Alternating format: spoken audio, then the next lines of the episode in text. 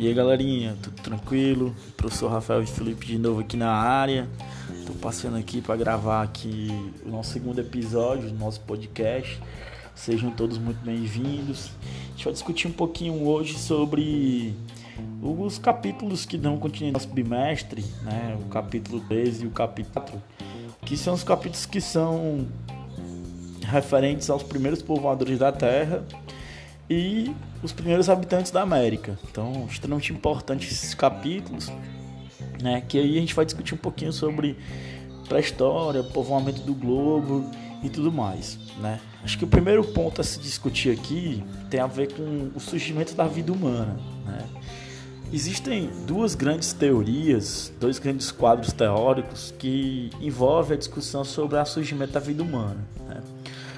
Primeira teoria balizar desse daí, fundamental, é a teoria do criacionismo, que é uma, uma teoria de fundamentação religiosa, né? ela é comum em várias religiões, né? e ela implica que os seres humanos foram criados, né? daí o termo criacionismo, eles foram criados por um ser superior, no caso do cristianismo, Deus. Né? Deus, cri... Deus nos criou a imagem e semelhança. Então, essa é a teoria criacionista. E a segunda teoria é a teoria evolucionista. E ela parte de um conhecimento de um cientista britânico chamado Charles Darwin. Darwin teria descobrido que a natureza, né, teria descoberto que a natureza teria é, uma capacidade de fazer o processo que ele chamou de seleção natural. O que seria a seleção natural? Seria quando a natureza ela impõe é, que os mais hábeis, que os mais adaptados sobrevivam. Então, os seres vivos passaram por um longo processo de transformação, de mudança, que o Darwin chamou de evolução. Então, isso foi importante, né? É por isso que a gente tem é, na teoria evolucionista aquela teoria que se baseia que os seres humanos surgiram há mais ou menos alguns milhões de anos, né? Ainda como os povos primitivos, né? A gente viu que houve é, evolução humana, né? Foram vários povos que evoluíram. A gente tem, por exemplo, o Homo habilis, depois o Homo erectus, quando o homem desenvolve a postura ereta, o Homo neanderthalis, até ele chegar no Homo sapiens é o que nós estamos hoje, né? Homo sapiens sapiens. Então é fundamental para a gente compreender um pouquinho sobre a, a vida e a atuação humana.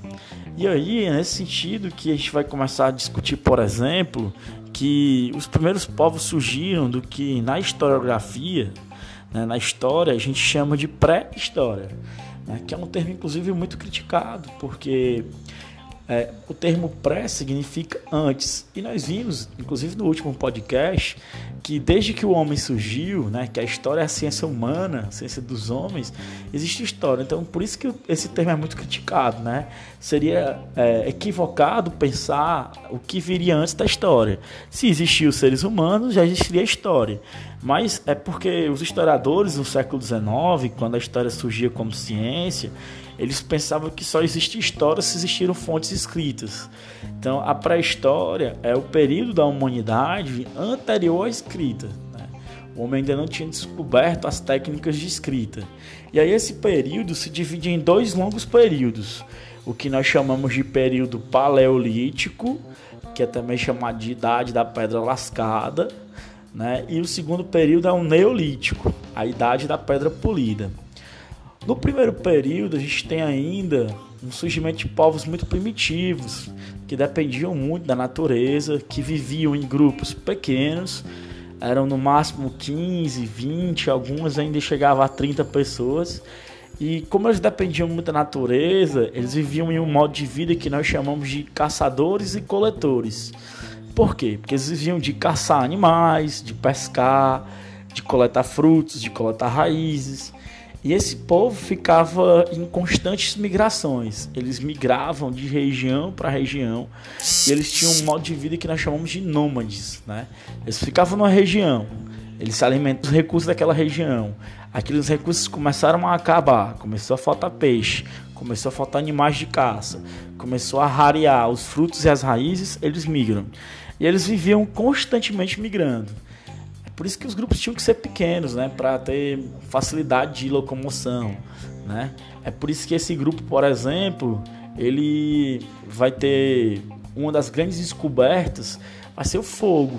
Vão ser o povo que vão descobrir o fogo, que vai ser importante, né, para afugentar animais, para depois cozer os alimentos, né, cozinhar, é, assar carne, ou seja, eles vão começar a modificar sua vida a partir da descoberta do fogo. E também você é uma época em que o homem vai começar a produzir seus primeiros registros é, artísticos, né? Ainda muito ligado ao cotidiano, é, essas pinturas em cavernas vão ficar conhecidas como pinturas rupestres, né? E vai ser muito importante para isso. Mas é, esse povo também tinha uma característica muito interessante, que era como eles dividiam o trabalho. Os homens faz, ficavam com as tarefas fora de casa, a caça, a pesca, a proteção da tribo, né? E as mulheres ficavam com a atividade mais próxima do lar, como coletar frutos, coletar raízes, produzir o alimento, organizar a tribo. E aí, o que, é que vai acontecer? Vai existir um processo muito grande de transição, de transição entre o paleolítico e o neolítico. Esse processo nós chamamos de revolução neolítica, que é quando esses grupos vão aprender, vão desenvolver as técnicas de agricultura e de pecuária. Eles vão domesticar animais, vão desenvolver a produção agrícola, então esse povo vai começar a, a não mais precisar migrar, porque eles começam a dominar a natureza e eram obrigados a ficar em lugares fixos. E aí o povo deixa de ser nômade e passa a ser um povo sedentário. Eles vão mudar os seus hábitos. Eles tinham hábitos caçadores e coletores, eles continuam caçando e coletando frutos, mas agora vão passar a ser agricultores e pastores. E isso começa a mudar, porque quando o homem se fixa em uma região, ele começa a desenvolver as primeiras comunidades, as primeiras aldeias. Essas aldeias vão se desenvolvendo a surgir depois as primeiras cidades. Então tem-se aí um primeiro processo de urbanização. Né? Quando o homem começa a produzir a agricultura, ele começa a ter um alimento sobrando. Esse alimento que sobra, ele vai começar a negociar. Então surge o comércio, né? No desenvolvimento das sociedades, o trabalho não vai ser mais dividido entre homens e mulheres, mas agora vai ser um trabalho especializado, porque você tem o que faz a agricultura, o que caçava, o que protegia a tribo, o que fazia os rituais religiosos, o que protegia o Estado. Então você vai ter aí uma especialização do trabalho. O homem ainda vai começar a fazer inventos importantes, como por exemplo as cerâmicas, para guardar os mantimentos, né? Então você vai ter todo um surgimento de transformações que nós vamos desenvolver ali o neolítico. E dentre as fases do neolítico ainda você vai ter a descoberta dos metais, que é o que nós chamamos de idade dos metais. Quando o homem começa a evoluir, por exemplo, a desenvolver armas mais fortes, técnicas mais fortes, e aí com o desenvolvimento do comércio surgem as primeiras moedas com os metais. Então, você vai ter todo um surgimento importante na vida humana, né? Um conjunto de transformações. Surge o Estado. Então, essas transformações são importantes. Então, é muito importante você saber diferenciar qual era o modo de vida do Paleolítico, nomadismo, caçadores e coletores, qual era o modo de vida no Neolítico. Eram povos sedentários, agricultores e pastores. E depois você percebeu o que foi essa revolução neolítica, né? que é justamente o momento em que os homens começam a dominar a agricultura, a dominar a pecuária, e ele começa a se desenvolver. Então, importantíssimo esse processo, né? E nós vimos também que muito provavelmente os primeiros seres humanos eles surgiram na África, né? E de lá eles vão povoar o mundo. E eles vão chegar aqui na América é, por volta, e aí é uma questão até problemática que viu aqui na sala, né?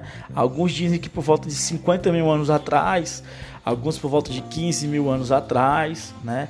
Mas é muito importante lembrar que, né, o primeiro fóssil descoberto humano, que foi descoberto na África, né, ganhou o nome de Lucy, em homenagem a uma música de uma banda inglesa chamada Beatles, né? E aqui na América, o primeiro fóssil, o fóssil mais antigo descoberto aqui, foi um fóssil que ganhou o nome em homenagem a Lucy, né? Chamou-se Luzia, né? aqui no Brasil. Tem por volta de 12 mil anos. Então, importantíssimo a gente saber disso. E essa migração para a América, né? Existem duas grandes hipóteses, né? De como o homem chegou à América.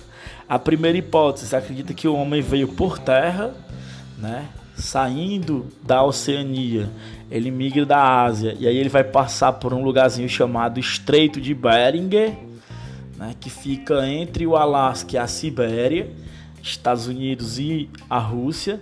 É uma região que tem um estreito, ou seja, uma faixa de mar muito próxima ao continente.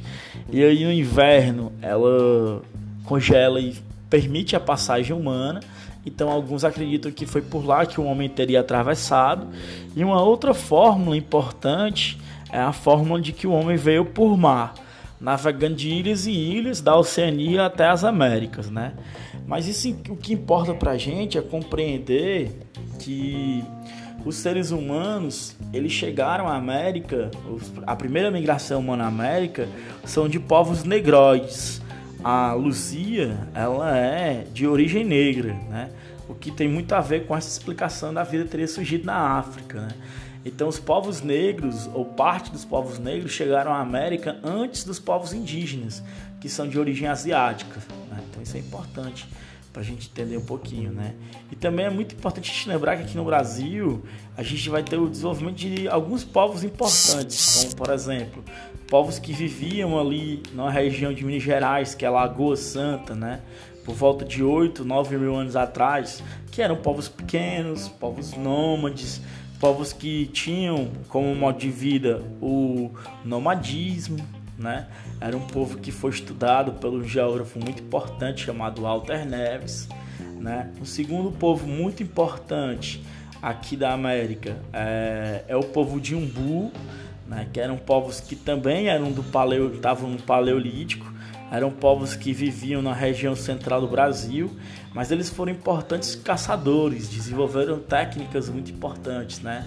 Eles criaram técnicas de caça muito importantes, até viu aqui na, aí na sala, a gente viu que eles criaram, por exemplo, anzóis, machados, a boleadeira, aquela arma que tem corda com três pedras, né? E o último povo muito importante, que é o mais curioso, é o povo de Sambaqui. Né? O povo de Sambaqui ele vivia na região muito próxima ao litoral. Então esse povo ele tinha uma diferença muito grande dos outros povos paleolíticos. Apesar de não ter agricultura, eles se alimentavam de mariscos, de crustáceos. Então eles não precisavam migrar. Então era um povo do paleolítico, mas não era um povo nômade porque tinham muitos recursos alimentares, né? Então isso é importante. Então, galerinha, fica aí o nosso segundo episódio. A gente termina por aqui o episódio. Fica o meu grande abraço, saudade de vocês. É, Lembre-se de estudar, de revisar nossos conteúdos, resolver as atividades. Né? Um grande abraço tio Rafael. Até mais.